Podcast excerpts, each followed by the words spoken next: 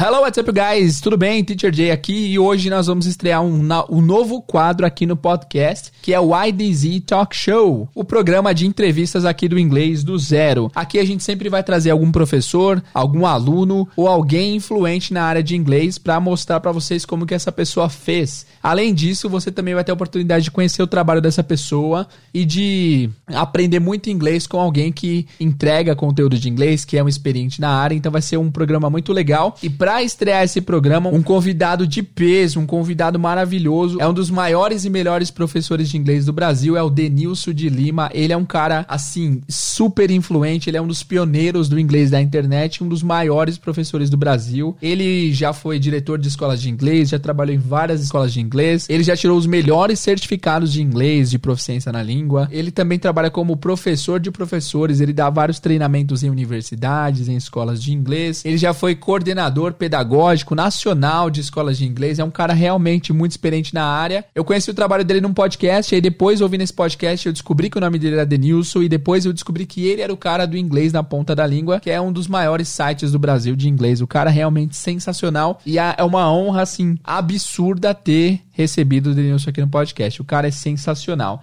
E hoje é a estreia, então, do quadro IDZ Talk Show. Beleza? Eu tenho certeza que vocês vão tirar muito insight positivo e vão, vão conseguir tirar muita inspiração da história do Denilson de Lima. Só que hoje não é a única estreia. A IDZ Talk Show não é a única estreia de hoje. Hoje nós vamos estrear também a participação de vocês ouvintes na vinheta do podcast. E a primeira pessoa que vai fazer a abertura aqui do podcast vai ser o Leandro o Leandro Lúcio. Ele gravou a nossa vinheta tradicional, que é Without Further Ado, Let's Get Started. E ele vai falar essa frase pra gente começar o episódio de hoje. E logo depois já teremos a vinheta de abertura do nosso novo quadro, que é IDZ Talk Show, beleza? Então vamos aí. Without further ado, let's get started.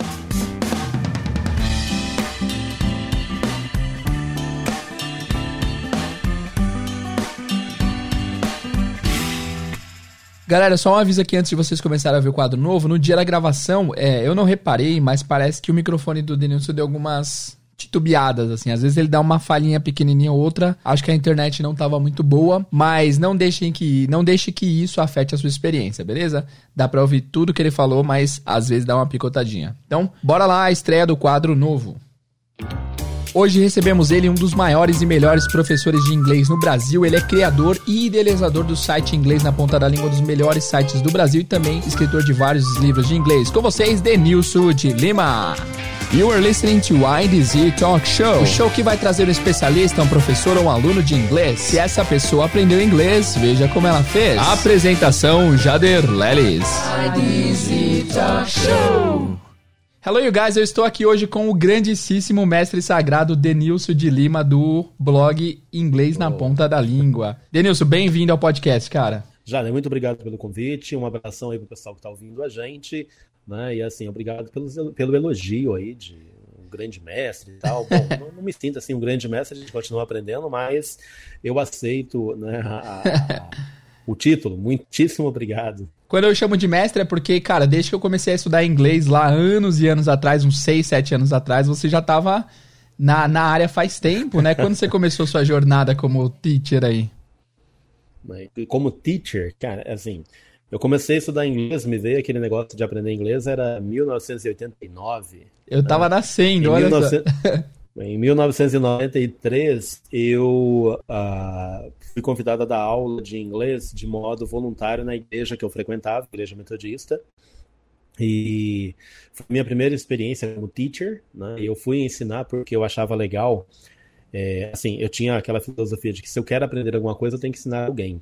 Então eu aceitei o desafio lá na igreja, tinha as turminhas ali da região, da, da, da... era tirar dúvida da molecada na escola, eram aulas de reforço. Então foi minha primeira experiência como teacher. Né? Agora, assim, contratado, carteira assinada, bacaninha mesmo, foi em 1995. Foi meu primeiro trabalho oficial, carteira assinada, recebendo salário uh, como professor de inglês. 1995. Você chegou a ter alguma profissão antes de ser professor? Então, eu sou. Minha primeira formação ela é em teologia. Eu sou formado em teologia, eu sou teólogo, né? Que legal, ah, cara. Ser, eu sou cristão, então. Eu queria ser. Eu queria ser missionário, né? Por isso que eu aprendi, por isso que eu queria aprender inglês. Porque tinha aquela coisa de ser missionário, missões, falar inglês em algum canto no mundo, comunicar com as pessoas. É, mas chegou uma hora assim que eu vi que não ia rolar, né? Porque tipo a minha família dependia de mim em alguma, em várias coisas. É, família, aquela história, né? Velha história. Família pobre, uh, todo mundo tem que trabalhar para ajudar em casa, sustento. sustento. E eu também comecei assim, a, a, eu comecei a ver que eu ia assumir um, um negócio muito novo, muito jovem. Ah, tem e essa eu teria também. Que dar, eu teria que dar conselho a pessoas mais velhas que eu, né, tomando conta aí de uma igreja e tudo mais. Então eu falei, caraca, isso é uma responsabilidade muito grande.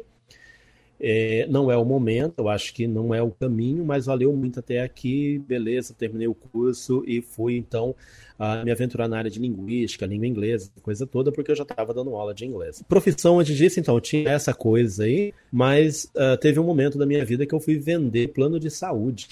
Então, Boa. tinha ali as minhas obrigações como, como vendedor de plano de saúde, uh, até um dia que uma amiga, né, eu estava dando aula de inglês como, uh, de modo voluntário e trabalhando como vendedor de plano de saúde para pagar as coisas ali que a gente tem que pagar. E uma amiga nesse local, um dia, ela falou assim: Denilson, tem uma escola de idiomas que está abrindo aqui perto, eles estão precisando de professor. O que, que tu acha de tu ir lá? E, né? e eu falei: caraca, eu, escola de idiomas, como assim? Acho que não.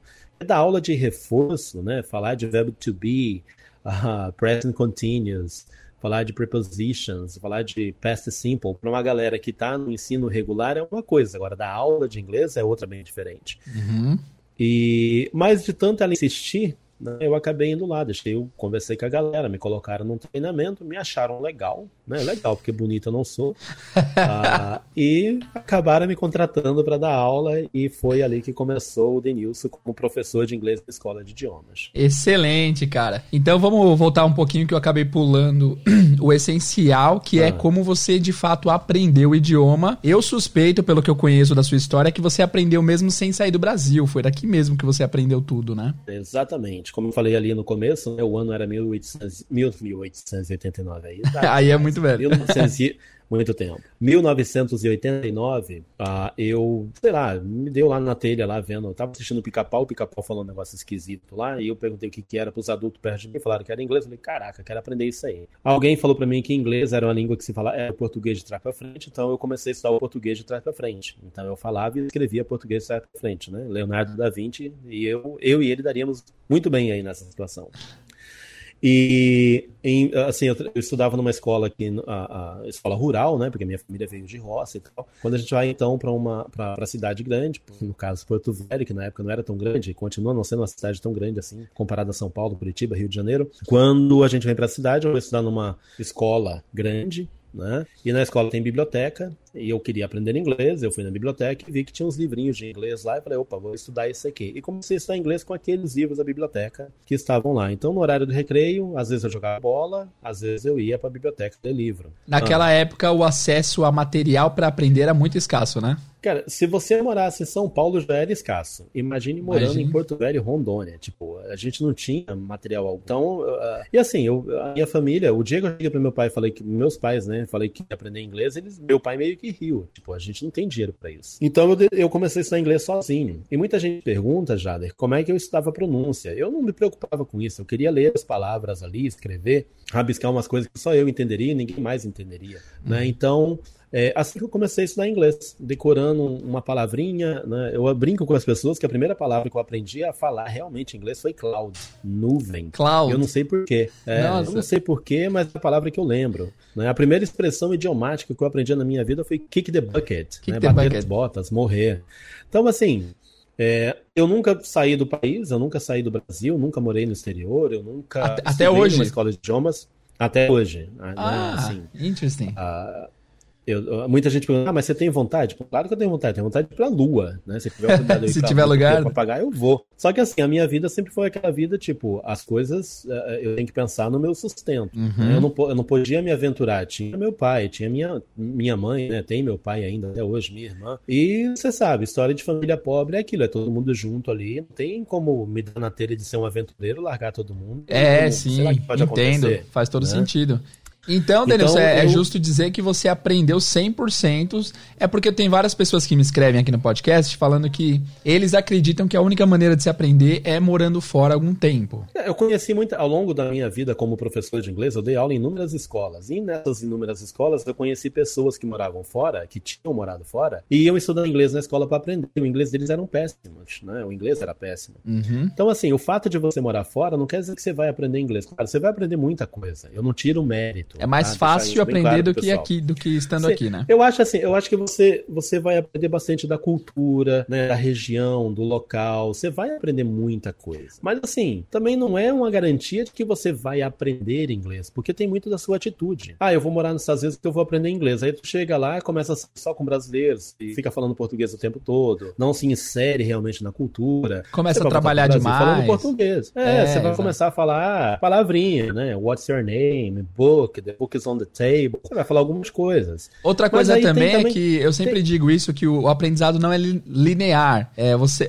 você foi um bom exemplo, porque a primeira expressão foi logo kick the bucket, que é uma coisa que teoricamente viria só no avançado de um curso regular, né? Uhum. Legal. É, e assim, eu tava num bate-papo agora há pouco com, com- no, no Instagram. Inclusive, o pessoal que tá ouvindo a gente pode acompanhar o inglês na ponta da língua lá no Instagram.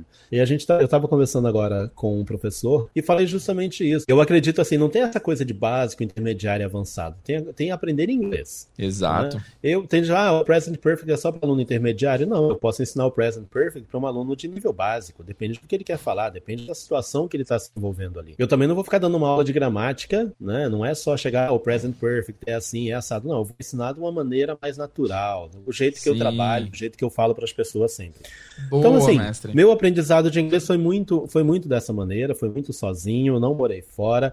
And for those who don't believe that you can speak English fluently or pretty well, this is me speaking English right now, and I've never lived in the US or England. Uh, this is the way that I speak English. And I work as a translator, I work as an interpreter, I am an English language teacher, I am a professional in linguistics. So, this is the news speaking English, and I've never lived abroad. That's it. Awesome. Very good. And you also teach teachers, right? Yeah, eu sou também professor de professores, a gente vai chamar de teacher trainer. Teacher né, trainer. Porque eu me especializei em algumas abordagens, em abordagens de ensino de idiomas, né, na história do ensino de idiomas, de língua inglesa, na verdade, né, mas acaba sendo idiomas porque a gente lê de tudo. Ah, eu tenho aí pesquisas em ah, desenvolvimento de fluência, aquisição lexical, vocabulário, o ensino natural da gramática, o uso da língua materna no ensino de inglês. Eu sou, ah, eu vou pesquisar, tenho pesquisas em linguística de corpus. Então, por conta desse currículo todo, né, eu acabo sendo convidado para dar curso a professores, a palestra para o pessoal de letras, enfim. Não é encher a bola, não, mas assim, para quem aprendeu inglês sozinho sem nunca morar fora, eu acho que eu tô bem. Nossa, Acho que, tá- isso!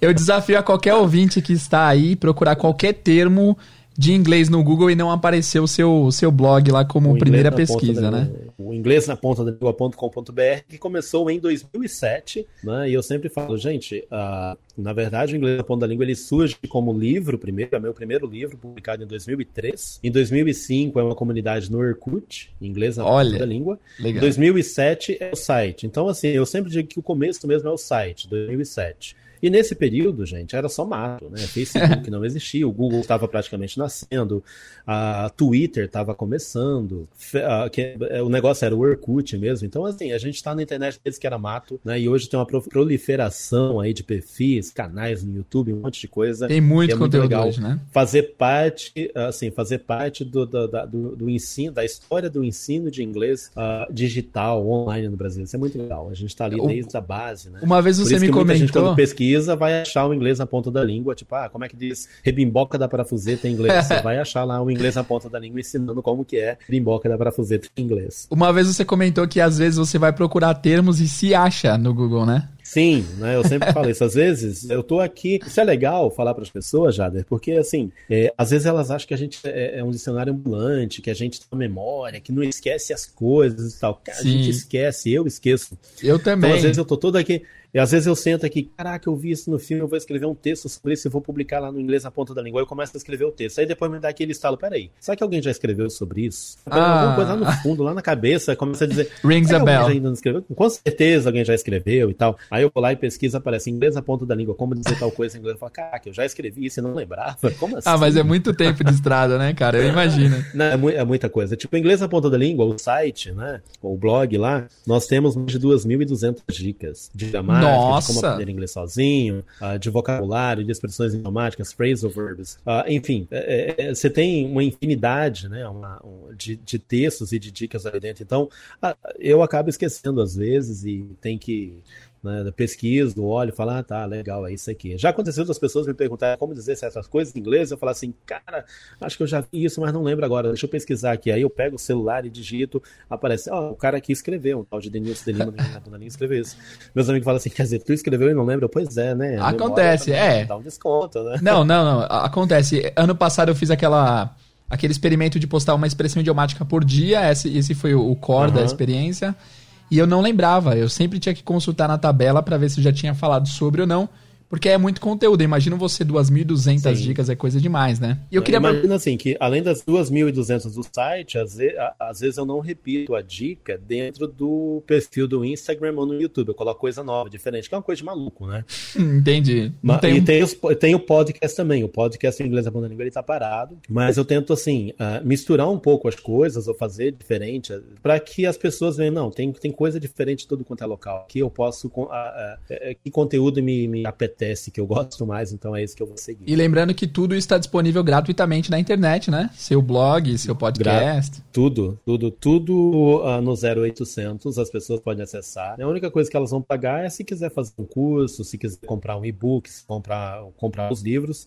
Isso aí é pago, porque assim, que as pessoas, uhum. às vezes as pessoas acham que a gente tá na internet ali, tipo, inglês a Tá rico, né? Só da internet. 13 anos. É, ou tá rico ou que tudo é de graça. E não é. Às vezes a gente tem que pagar Tipo, inglês na ponta da língua, o site, eu tenho que pagar um servidor. Sim. E tem que ser um servidor robusto para aguentar a pancada de visitas que a gente recebe por dia, que chega a ser 25 a 30 mil visitas por dia. Imagina. Nossa, 25 é muita coisa. a 30 mil pessoas passando na sua casa todo dia pegando uma dica de inglês. Pois é. Então, é, tem hospedagem pagar também. o servidor tem, tem a hospedagem, ele é um, é um valor. Né? Tem o tempo que a gente fica sentado aqui no escritório, escrevendo, lendo, pesquisando. Então, uh, assim, eu não cobro tudo, mas quem entrar lá, a gente não pode falar isso, né? Mas eu vou falar aqui. Pode dar um cliquezinho numa propaganda, só para dar uma força aqui e ali. Hein? Boa. E pode comprar seu livro também, que inclusive você tem três pode livros comprar publicados. O livro. Eu tenho três livros publicados. O primeiro eu falei agora há pouco, que é o Inglês na Ponta da Língua, que é o que vai dar nome a tudo, foi lançado em 2003. Esse livro, eu nele falo um pouquinho sobre como aprender inglês sozinho, as técnicas que eu usei, o que eu faria diferente tudo mais. Depois a gente publicou o Combinando Palavras em Inglês. Na verdade, a gente publicou um livro antes. Acho que é interessante falar isso aqui para o pessoal entender. O pessoal for pesquisar e pode achar essa informação. Em 2007, eu publiquei um livro com o título Por que Assim Não Assado? Que foi o livro no qual eu falava sobre collocations, né? A questão de desenvolvimento de vocabulário e não só não aprender palavras isoladas, mas aprender palavras em combinações, né? Então, essa... Eu sou o cara dos collocations no Brasil. A gente difundiu essa, isso no Brasil. Não fui eu quem inventei, fique bem claro isso, tá? Isso são pesquisas e no Brasil eu fiz um livro. Opa, por que não, não um livro sobre isso? Só que esse livro, porque esse não assado, ele foi tirado do mercado porque o título não vendia, a capa não tinha nada a ver com inglês, parecia um livro ah, de negócios. Okay. E aí a gente publicou então uh, refez o livro, mudou algumas coisas e, re, e, relançamos com o título Combinando Palavras em Inglês. Seja fluente em inglês aprendendo collocation. Que inclusive eu é. tenho aqui em minhas então, mãos agora. Eu comprei e, esse livro e aprendi muita coisa nele, cara. E esse é o livro, né, hoje. Então, porque assim não assado aí, é, porque assim não assado é item de colecionador né? Ou de sebo. Então, é, tá lá. E o terceiro livro, na verdade, que, que eu escrevi foi uh, o Gramática de Uso da Língua Inglesa, tá? a Gramática do Inglês na Ponta da Língua, que é um livro no qual eu vou falar de gramática, mas de gramática de uso, gramática natural. Ele não é um livro de regras gramaticais. Não é aquele ah, livro que você vai falar assim, atividade de present simple, ati atividade de present perfect. É como você usa essa, essa teoria gramatical na prática, com atividades. Né? As atividades desse livro não são focando em regrinhas gramaticais, mas numa expressão, numa frase que você usa no dia a dia. Excelente. Né? Então, assim, é um livro que tem a gramática de uma maneira, uma abordagem diferente de gramática, que é o que eu faço no meu trabalho, né? que é uma pesquisa aí de metodologia e abordagem que eu divulgo também no Brasil desde 1998, que é a abordagem lexical ou lexical approach. Esse podcast é mantido graças aos apoiadores do podcast, aos padrinhos e madrinhas do podcast que colaboram mensalmente com o nosso projeto. Colaborando com o podcast, você ajuda a manter os custos do podcast, a pagá-los e também a fazer o podcast crescer a cada dia mais. Como vocês sabem, o projeto sempre foi e sempre será gratuito, mas se vocês conseguirem colaborar com os nossos custos e com o projeto em si, será muitíssimo bem-vindo. Você pode colaborar a partir de um real por mês e dependendo do valor da sua colaboração, você terá diferentes recompensas. A partir de 10 reais por mês, você já terá acesso ao nosso conteúdo exclusivo por WhatsApp e por Telegram, com dicas diárias de inglês. Então, se você quer nos apoiar, acesse apoia.c barra inglês do zero. Teresa, deixa eu voltar para pedir sua opinião numa, em um tema específico. Eu vi que você falou a respeito da língua materna no ensino do inglês. Qual é a sua opinião a respeito disso? Esse é um assunto um tanto quanto controverso, né, diante dos meus colegas professores aí, inclusive a donos de escola de idiomas ou coordenadores, porque tem-se, sempre se teve aquela ideia de que para aprender inglês você, no caso, né, você tem que evitar o uso da língua materna. Uhum. Isso aí já, no, no, histórico do ensino de idiomas, até a década de 80, começo de 90, ou final de 90, isso era muito importante para as escolas de idiomas no Brasil, porque, assim, as pessoas tinham aquela ideia da imersão. Né? Então ele vai para uma uhum. escola de idiomas, ele tem que falar inglês o tempo todo, o professor vai falar inglês e você só pode, ah, eu quero ir ao banheiro, inglês, fala inglês. O cara se mijava todo na sala de aula, mas não ia para o banheiro porque ele não sabia falar inglês, coitado. Então, assim, criou-se esse mito. Só que se você voltar e for pesquisar a história do ensino de idiomas, você vai encontrar uh, pesquisadores, você vai encontrar especialistas na área dizendo: olha, o uso da língua materna é muito importante porque é o ponto de referência que o aluno, o aprendiz tem. Mas isso não quer dizer que a gente vai aí defender que numa aula de inglês fale-se português 100% do tempo, ou 80% do tempo. Na verdade, é o uso da língua portuguesa em momentos específicos para se ensinar algo que muitas vezes pode levar um tempão para o cara entender, para os estudantes entenderem. Por exemplo, eu trabalhei numa escola de idiomas na qual eu tinha. Eu sempre dou esse exemplo porque é o mais vívido na minha mente aqui. Uh, no qual a gente tinha que ensinar by the way aos alunos. E os alunos uhum. eram todos iniciantes. Logo no primeiro uhum. livro lá tinha que ensinar by the way. Uh, e o livro dava cinco maneiras diferentes de explicar by the way em inglês. E eu tinha que testar a primeira, se não der certo eu ia para a segunda, né, terceira, enfim. Era o que dizia o manual do professor. Às vezes eu passava 10 minutos, 15 minutos nas cinco maneiras e os alunos não entendiam o uso do by the way nem o significado. Então eu perdi 15 minutos da minha aula ensinando uma coisa que ninguém entendeu. E aí eu entrava em desespero. Qual é a sexta maneira para eu fazer isso aqui? E, e como que você confirmaria que o aluno né? realmente comecei... entendeu? Só se ele falasse o termo em português, né? Pois é, e aí eu, é isso que eu comecei a fazer uma vez, eu resolvi testar. Eu falei, ok, guys, uh, so we have this word here, this expression, it's by the way. Aí eu escrevi no quadro, by the way.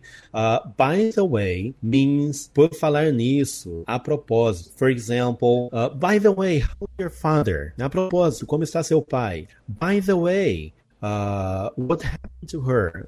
Por falar nisso, o que, que aconteceu com ela? So this is by the way. Let me give you more examples. Aí eu dava mais exemplos. Ok? You got it? Cara, dois minutinhos eu ensinava que era o by the way e estava resolvido. A galera toda achava o máximo e na prova ninguém errava porque eles lembravam aquilo. Uhum. Né? Então, assim, esse é o uso da língua portuguesa, né, de moderado, para se explicar algo em inglês para os alunos que faz muito mais sentido. Então, nesse livro, Gramática de Uso da Língua Inglesa, inclusive eu falo sobre isso, né? Tem artigos meus na internet falando sobre isso, publicado em revistas da área de professores, uma forma de conscientizar que o uso da língua materna ele não pode ser visto como um monstro. Monstro uhum. seria se eu falasse português o tempo todo em sala de aula. E não é essa a proposta. A proposta é o uso moderado, pontual, para se evitar que gaste tempo demais com uma coisa que pode ser resolvida no instalar de dedos. E é estranho que eu sempre falo isso, mas em outros idiomas essa abordagem não é, não é abordada. É, se você for numa aula de japonês, eles não vão falar 100% em japonês, mas nunca, só depois de uns seis meses talvez, alemão, italiano. Então só no inglês se pegou essa...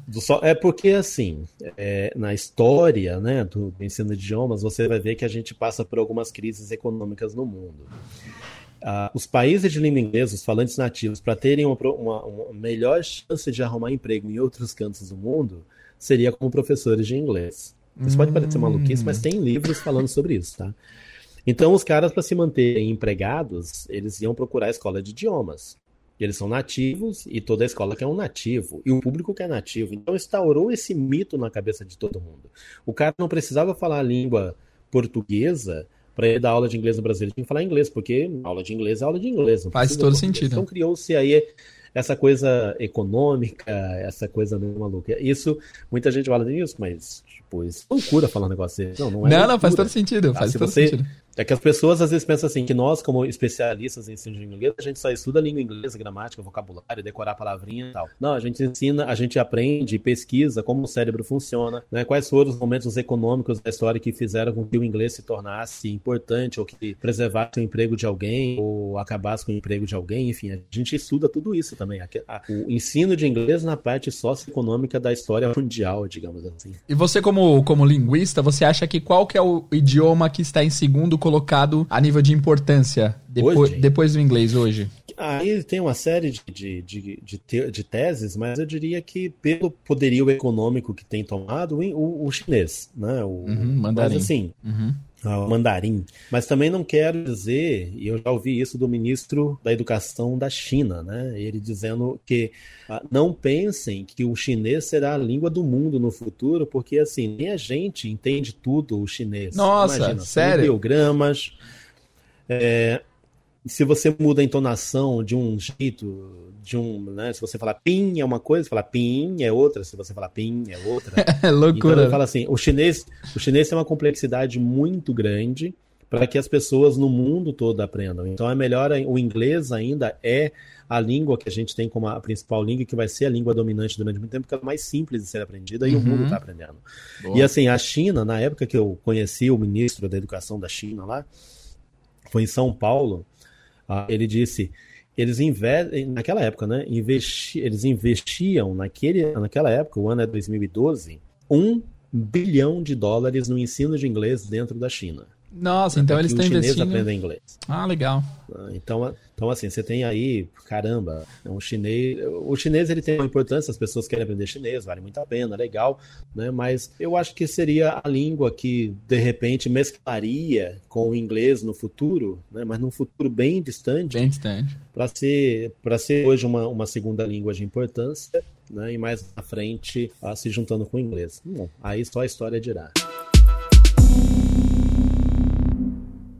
Se eu queria saber a respeito das suas certificações, eu ouvi num outro podcast que você participou, que é do English Experts, que é um podcast incrível, que eu recomendo, inclusive, se vocês não conheçam, ouçam o English Experts. E lá você falou de várias certificações que você tem, que você é, tentou tirar exames de proficiência do inglês, né?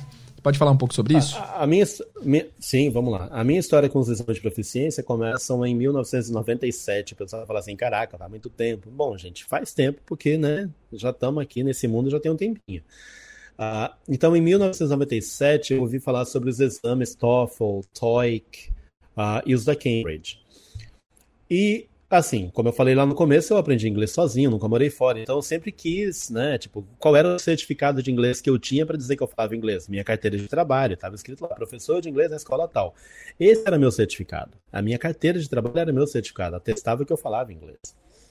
Só que assim, quando você ouve falar de exame de proficiência reconhecido internacionalmente, a coisa muda. Você fala, opa, né? Tem bagulho bom aí. Vamos ver o que é isso aqui. E aí, morando em Porto Velho, eu fui atrás de saber onde que eu faria esses exames. E eu fiquei sabendo que a escola não tinha TOEIC e TOEFL, que são a linha americana dos exames, mas tinha os da Cambridge numa cidade que fica mais ou menos uns 600, 700 quilômetros aqui da, da, da de Porto Velho. E aí eu pensei, bom, vou ligar lá e ver como é que é esse negócio, né? Liguei, falaram valores, tudo certinho, eu, bom, então vou me preparar para isso.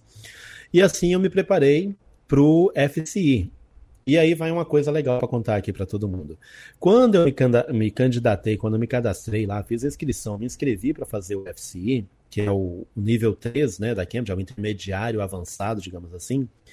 É, tinha uma amiga minha que trabalhava numa escola que tinha tentado fazer. E ela não passou. Nossa. E essa amiga tinha morado na Austrália, morado nos Estados Unidos, morado no Canadá, tinha trabalhado naqueles navios de cruzeiro e falava inglês com o mundo todo, não sei o que, quer dizer. E ela era, né, assim, tipo, todo mundo admira. Eu admirava como professora de inglês, né? Tô colocando no passado porque, infelizmente, ela já ela faleceu. Ah. E eu fui conversar com ela. Tá, você fez a prova e tal. Ela falou, então, Denilson, eu não passei, porque é uma prova assim, uma prova assada, uma prova desse jeito. Né? Eu sei falar inglês, mas fazer a prova é diferente. Aí eu, opa. Já né? ficou é com o pé dica. atrás. Já, não, eu não, eu fiquei com o pé atrás, fiquei, eu fiquei realmente assim, tipo, ah, caraca, se ela com todo esse currículo não passou, quem sou eu? Né? Aqui nunca viajei, nunca morei fora, nunca estudei numa escola de idiomas. Ah, mas eu criei uma estratégia. A estratégia era continuar estudando inglês, mas também estudar como era a prova, né? Ah, e é a ah, dica sim. que eu dou para todo mundo. Entenda como é a prova. E eu comecei a fazer simulados. E o meu simulado era assim: eu tinha que ter mais de 80%, 85% de acerto nas questões. E eu cronometrava, né? A prova, aquela parte da prova é uma hora e meia para fazer. Eu colocava uma hora e 25 no cronômetro para ganhar tempo. Boa. Então eu comecei a estudar a prova e inglês. Então prova inglês, praticava como é que era, como que não era e tal. E, e aprendia mais vocabulário, inclusive, né? Ah, desculpa te cortar. Sim, né? Uhum. Não, você vai aprendendo mais coisa, vai revendo gramática. Gramática é rever, não tem jeito. É, eu falava sozinho, fazia as provas orais sozinho, para entender. Eu fingia que era um candidato e o outro candidato papo comigo. Hey, good morning, how are you? Oh, I'm fine, thanks, and you? Então a gente ia nesse negócio todo. Uh, e eu fui fazer então o FCI e passei. Né? Depois do FCI tinha o CAI, que em um ano eu fiz o CAI e passei. Depois estudei por mais uns dois anos e meio para fazer o CPI, que é o Proficiency, que é contido como o exame de, de proficiência em língua inglesa mais difícil do mundo. Fui Nossa. lá e passei também. É sempre em uh, morando em Porto Velho, recursos limitados, aquela história toda, nunca morar fora e passei nos três exames, né? Parabéns, cara, pessoas parabéns. Falam, ah, mas faz, obrigado. Faz tempo que você fez esses exames. E hoje, hoje eu trabalho com professores de inglês para cima e para baixo, eu vejo prova o tempo todo, eu sei como é que é. Se quiser, eu faço exame de novo e vamos ver, mas não é o exame hoje que vai atestar a qualidade do meu trabalho. Né? É, é, é, toda a minha carreira, é, é o inglês que eu falo, é trabalhar com professores, tipo, para fazer esses exames de CELTA, que são uh, exames, né, qualificações de professores, a gente é tem caro. esses exames. E a gente só é. E são caros. A gente só é uhum. chamado para dar uma palestra, para falar alguma coisa para os professores se tiver um exame desse. Então, assim, eu tô ali, ainda estão me chamando, bacana. Então, essa é a minha história com os exames de proficiência. Sensacional. Né? Hoje eu oriento eu oriento pessoas nos exames de proficiência com minha história, como é que eu passei. Legal. E o que eu falo para as pessoas assim: você pode fazer o exame que você quiser, né? Você é básico, nunca estudou inglês, estudo, tem pouco inglês, se quiser fazer um FC, faça. A gente só sabe a nota que você vai tirar, mas uhum. você vai ver como é que é a prova. Ah, eu quero fazer o TOEFL, e a nota lá no TOEFL que eu tenho que tirar é 110. Ah, tudo bem, como é que é teu inglês? Ah, eu sei um pouquinho, então não faz agora. Se quiser fazer para saber qual é a tua nota, é claro perder que é uma dinheiro, nota assim, mas fake, porque algumas coisas você vai perder dinheiro e é uma nota fake, porque você pode chutar várias perguntas, uma, várias respostas e acertar. Então, assim, uhum. assim, tem que tomar cuidado. Né? Então, é, é, os exames de proficiência valem muito a pena, para mim valeram muito, né? abriram portas para mim. É, se eu tiver que fazer um exame de proficiência de novo, eu faço. Eu refiz, o, eu fiz, refiz não, fiz o TOEFL quando morava em Curitiba, né? ah, fiz por curiosidade daí, né? O TOEFL é renovável a cada dois anos, eu não renovei, mas assim, chega uma hora que você vê, opa, esse certificado é bom para quê? Ah, é para isso, então eu vou fazer porque a empresa está pedindo. Por que ah, será não, que tem que renovar, eu né? Eu viajo, eu me viro bem. Ah? Se, se, você já passou uma é, vez, não, não, não, teria por que você renovar, você é esquisito é, você mim. já passou, é. é. legal, é bacana. E assim, eu falo para as pessoas, agora depende. Se você né, for estudar na uma faculdade aí lá na Europa e o cara pedir, ele pode dizer, opa, eu quero um atual. Ah, você Ou senta aqui e vamos bater um papo. Okay. Né? Vamos sentar aqui e vamos tomar. Mas aí o foco é diferente. Né? Mas é aquela história, tudo tem entrevista. Você vai sentar, eu vou sentar com a pessoa, vou bater papo em inglês, vou conversar. Tranquilo. Uma vez eu conversei com alguém, com uma pessoa inglesa. É, era uma professora que tinha lá na escola que eu estudava, e ela falou que ela conhece pessoas nativas de britânicas, pessoas britânicas que fizeram teste e não passaram. Não passaram. Quando eu fiz o CPI, a BBC fez um teste com 150 professores, é, é, 150 professores, uh, não, 150 nativos lá na Inglaterra. Pegaram 150 pessoas, falaram, faz esse exame aqui vocês. Os caras foram fazer o exame. Já foi, eu lembro o resultado até hoje, 78% das pessoas que fizeram não passaram. Nossa. Nativos. Quando eu, quando eu li, quando eu li isso, eu falei, caraca, e eu tô querendo fazer? Eu tô doido, vou, vou não. Né? Deu aquele. Me, retraí novamente, vou fazer isso nada. Só que aí a escola que eu trabalhava na época, a pessoa falou assim: não, a gente já pagou para você fazer a prova. Eu falei, eita pau, e agora? Né? que bom, né? Vamos lá, né? já que vocês pagaram, vou lá sim então. Né? E eu falei, mas eu não tô confiante. E a dona da escola falou assim: eu, eu estou por você. Nossa, que legal, falei, que volta de confiança. Então vamos lá, né? vamos fazer essa prova. Eu fui lá, fiz a prova e passei. Eu tinha muito medo da prova oral, cara, no CPI, porque assim, o tema é complexo, entendeu? No listening também. Eu lembro que o tema do meu CPI era quais as implicações sociológicas, psicológicas, no fato de você ter um animal de, de, de estimação. Como é que isso influencia a sua vida com as pessoas em sociedade? Nossa, até em português isso é foi o, falar sobre isso. Isso foi o listening, né? E o speaking, eu lembro que uh, uh, uma das provas do speaking, o cara me mostrou três fotos. Uma era um cara puxando um, um, um arado lá com gado, né? No campo. E a outra era um tratorzinho já mequetrefe ali da década de 50. E a outra foto era um tratorzão, daqueles super tecnológicos e tal, com GPS, ar-condicionado. E a pergunta dele era: pelos próximos dois minutos eu quero que você faça um resumo da história da agropecuária no mundo e como ela está, de como era e como está hoje. Nossa. Eu. Sem exagero, eu não saberia falar nem em português sobre isso. Não saberia mesmo. tipo, eu, vamos lá, né? Aí comecei a falar. Eu achei legal porque eu saí nervoso da prova oral, fui tomar água. E o cara, né, o examinador, ele veio junto tomar água também. Aí, toma ali, tomando aguinha e tal. Eu, né, com medo. Aí ele pegou e olhou pra mim e falou assim: uh, When did you live in England? Really? Uh, oh. Nossa, ganhou o dia. What do you mean? I, where did you live in England? Because your accent is like, it sounds like the north of England. It's it's perfect. It's very good to hear. Nossa. I've never lived there.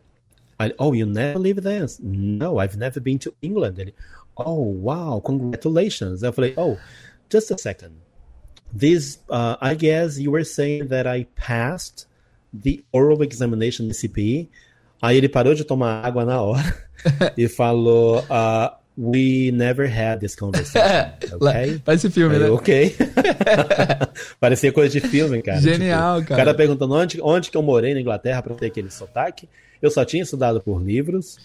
Uh, eu saquei na hora que tinha passado no, no, na prova oral, já fiquei feliz. Eu, opa, já aqui eu tô bem. Até porque né? você pode falar e besteira essa... sobre o assunto, mas desde que você fale bem a besteira, bem dita. Você pode até falar assim, sim, você pode até falar assim, olha, eu não sou a pessoa mais correta para falar sobre isso, porque eu nunca li a respeito, eu não tenho a menor ideia desse assunto, mas pelas imagens que você está me mostrando aqui, eu acredito que tenha mudado muito, porque antigamente quem fazia era um homem, né? Ali no lombo do, do gado, boi e tal. Depois os caras já começaram a ter uns, uns tratorzinhos melhores, foi melhorando a tecnologia. E por fim, hoje a gente tem umas coisas bem mais tecnológicas, controlada por GPS, não sei o que, isso e aquilo. Você não precisa nem falar de agricultura, você tem que falar tem usar a imagem que ele te mostrou e dizer, olha, eu acho que é isso aqui pelo que eu tô vendo, mas eu não sei nada sobre isso. Né? O que eles querem é que você. Porque isso acontece na interação entre eu e você aqui. Uhum. Né? Se você chegar para mim e falar assim, eu chego para você agora e falo, ah, ok, já, já que eu fiz teologia, vamos falar um pouco sobre. Uh, vamos falar um pouquinho sobre teologia sistemática. Nossa. Né? O que, que você Ele... entende sobre teologia sistemática? Você Exegese. Eu não sei nada sobre isso. é, né? pois é. E isso não, isso não diminui a sua fluência. Né? Uhum. Quer dizer, você não tem conhecimento sobre o assunto, isso não te torna mais fluente ou menos fluente em português. Perfect. Você não tem conhecimento sobre o assunto, então assim, não tem como a gente conversar sobre isso. Em inglês é a mesma coisa.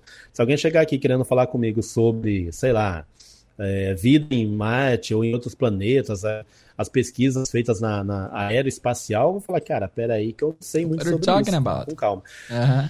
Então, o pessoal que está ouvindo a gente aí, que pensar em fazer um exame de proficiência, é mais ou menos por aí, gente. Não é que você tem que saber tudo, mas você tem que saber da, sair da situação de uma maneira, opa, é isso aqui.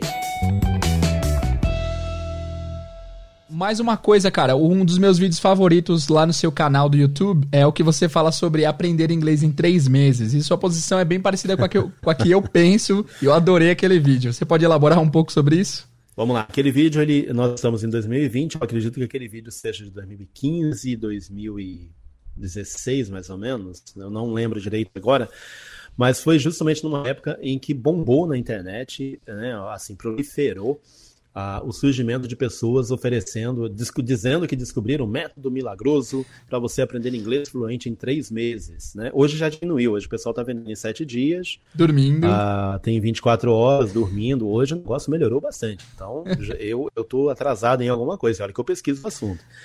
Ah, mas assim, é, Aquele vídeo ele foi feito porque por essa proliferação, né, começou a aparecer muita gente fazendo, e minha caixa de e-mails começou a assim, não só a propaganda dos cursos em si, mas também pessoas perguntando, Denilson, que método é esse? Como é que é? O que, que você acha? E tal. Eu falei, caraca, eu não acredito em você. Eu vou fazer um vídeo aqui, vou chutar o pau da barraca, né? Não tô nem aí, vamos lá. Eu sempre te achei um cara muito, muito elegante, muito polite, mas naquele vídeo deu pra ver que você ficou meio pistola, você ficou meio bravo, né? Eu fiquei, eu até falei, eu até falei palavrão, uma hora eu falei palavrão, falei assim, é... Ih, gente, falei um palavrão, mas assim, eu tô conversando com vocês, teve gente que não gostou, né? E o ah, palavrão ah, foi um palavrão simples, todo mundo fala no dia a dia. Inclusive, por causa daquele vídeo, é, o YouTube não me aceitou no YouTube Edu, né? Que é o pessoal Mentira, de educação. Mentira, não acredito, sério? Porque, é, a, a, eles foram lá ver meus vídeos e viram que tinha um, um vídeo com palavrão. Eu, que palavrão?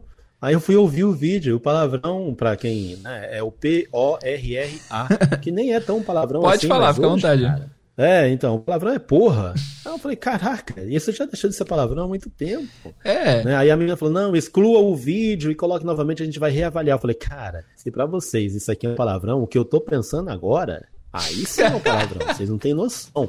Eu não fiz nem questão mais de entrar nesse negócio de YouTube Edu. Eu, ah, não, que é isso. Porque assim. Aqui estranho, porque o, o, Ulisses, ele tem um vídeo só ensinando palavrão e ele, tá, ele faz parte lá do, do YouTube Edu, eu, eu imagino, porque ele já gravou no estúdio lá, então estranho, né? Mancada. É, eu assim.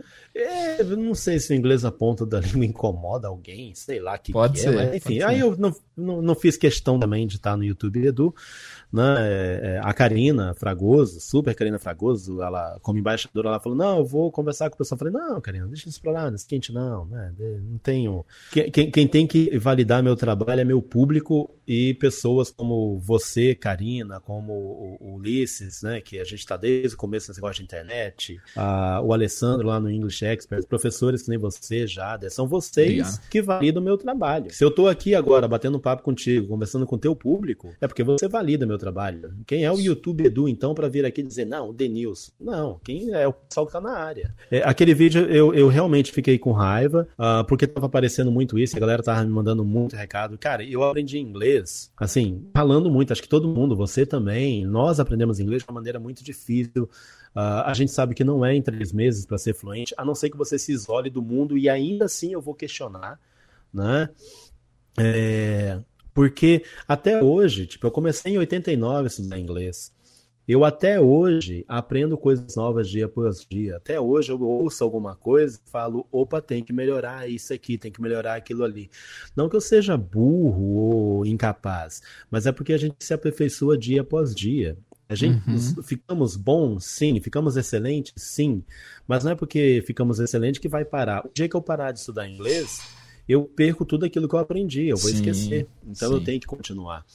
Influência, é, para as pessoas uh, saberem, fluência não é um produto que está na prateleira e você chega lá e diz, eu quero comprar fluência em inglês. E aí eu vou tomar aquele chazinho, aquele pozinho, sei lá o quê, e vou sair falando, não é. Fluência é algo inato da gente que está aqui dentro e a gente desenvolve dia após dia. É, é, a sua, é seu cérebro, é a sua dedicação, é a sua motivação, é a sua força de vontade. Isso tudo somado vai ajudar você a desenvolver a sua fluência, mas não chegar à fluência.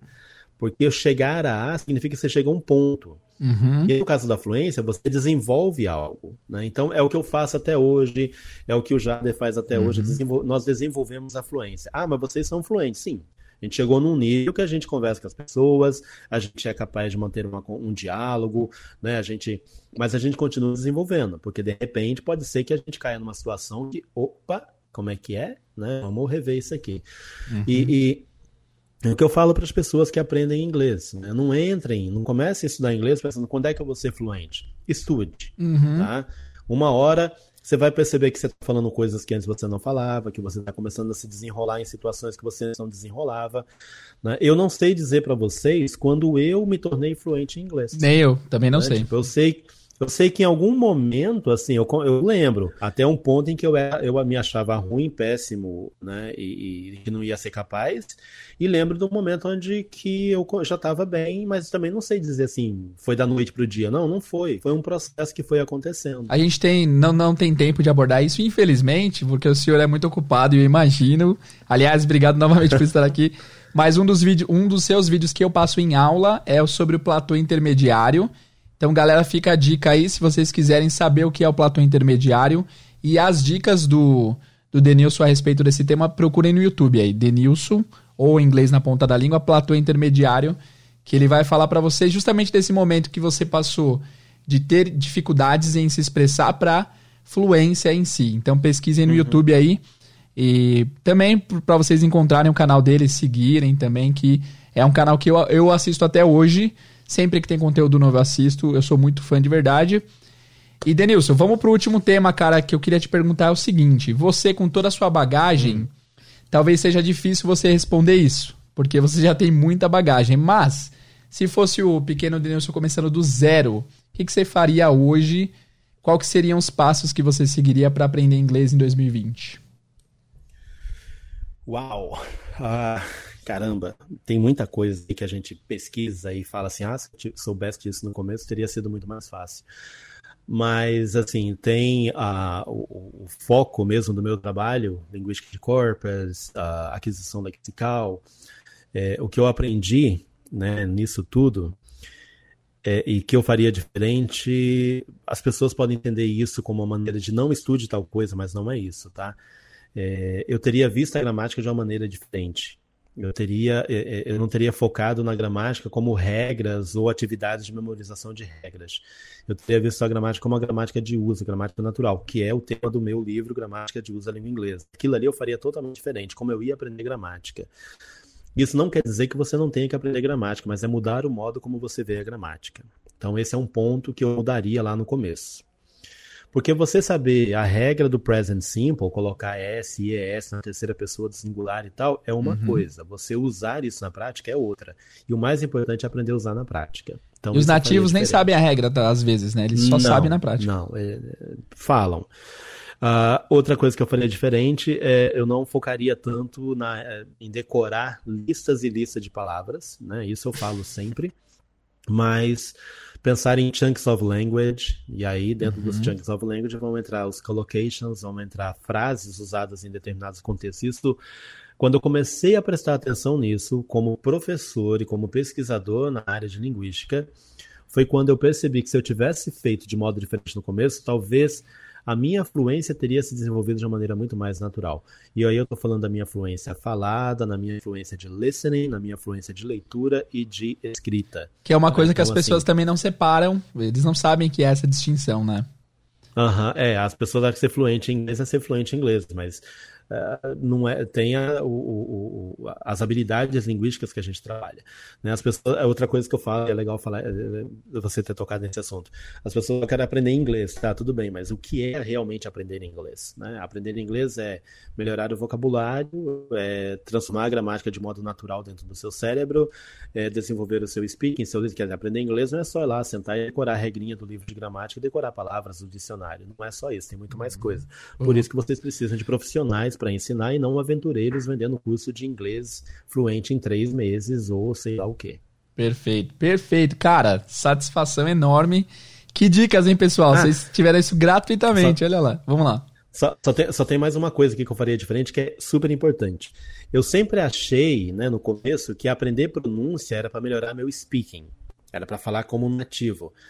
Gente, aprender pronúncia é para melhorar o listening. Sim, tá? Quanto mais exato. você estuda a pronúncia, melhor seu listening. Exato. A pronúncia você desenvolve com o tempo, porque o nosso aparelho fonológico não está acostumado a determinados sons, e talvez nem se acostume. Então não se prendam aí, ah, eu não consigo fazer o som do TH, ou a diferença de beat e bit. Meu, fale inglês. Tá? Mas estudem pronúncia não para melhorar o speaking, mas para melhorar o listening. Essa é a, a coisa-chave também que eu mudaria no meu começo. Eu lembro é até isso. hoje quando eu descobri que o to pode soar como ru ou como re, às vezes.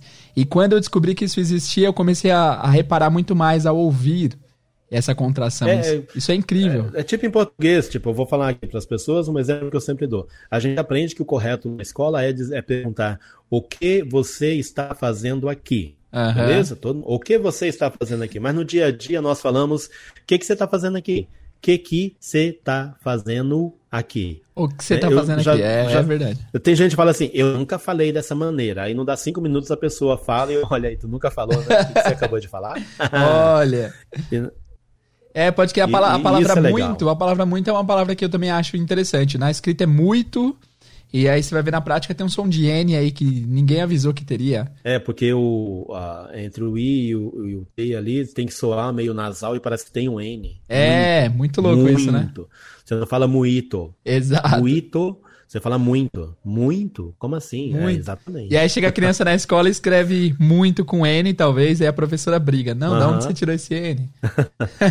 e as pessoas têm que aprender a, ver essas coisas no inglês também, porque isso faz uma diferença, né? Tipo, é, quando eu não, eu não, em inglês eu não falo Does he speak English? Uhum. Né? Eu falo does he, does he, does, does he, speak English? Does he speak English? Boa, eu não falo tell them.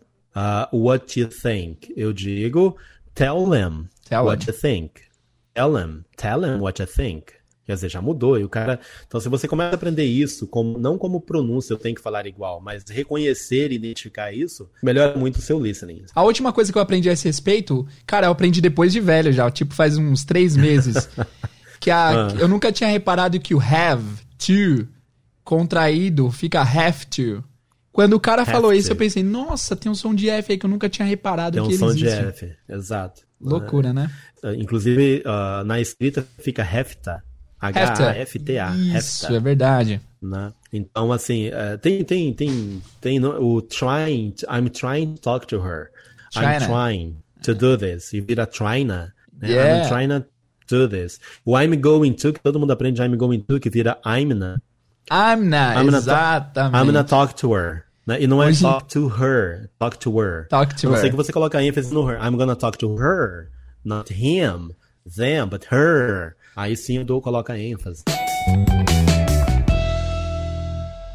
Denilson, muito obrigado por participar daqui. Cara, sem palavras, estou muito feliz. A conversa foi muito legal. aposto que o pessoal aprendeu muito e pessoal não deixa, não deixem de, de, seguir o Denilson em todas as plataformas. Daqui a pouco eu passo tudo certinho, vou deixar tudo linkado no site. Mas, Denilson, eu quero agradecer novamente. Obrigado pela disposição, obrigado pelo seu tempo. Foi uma satisfação enorme, cara. Obrigado. Já, eu, eu, eu quem agradeço pelo convite, né? É, e assim, sinta-se à vontade para entrar em contato comigo ali. Às vezes você e outras pessoas, vezes, ah, eu sei que você é muito ocupado, talvez não tenha tempo. Cara, a gente, a gente conversa, né? Podia ter uma cervejinha, a gente está num bar aqui, uma cervejinha, batendo papo sobre isso, a gente vai falar durante horas, porque eu adoro uh, falar para as pessoas a minha história, uh, tirar alguns mitos sobre aprendizado de ensino de inglês. Gosto muito disso. Então, assim, sinta-se à vontade. Thanks a bunch for the invitation. Espero que o pessoal tenha gostado do bate-papo. E, como ele disse ainda, como eu já disse, uh, acompanhe o inglês na ponta da língua em todas as plataformas, porque vocês vão ficar cada vez mais com o inglês na ponta da língua.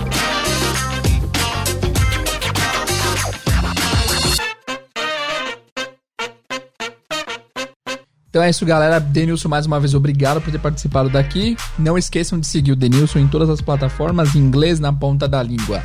No Instagram, no Facebook, no YouTube, para vocês aprenderem muito inglês gratuitamente e de alta, extrema qualidade. Muito obrigado, Denilson, mais uma vez. Muito obrigado, pessoal, por ouvir esse episódio. Vejo vocês no próximo episódio. See you guys.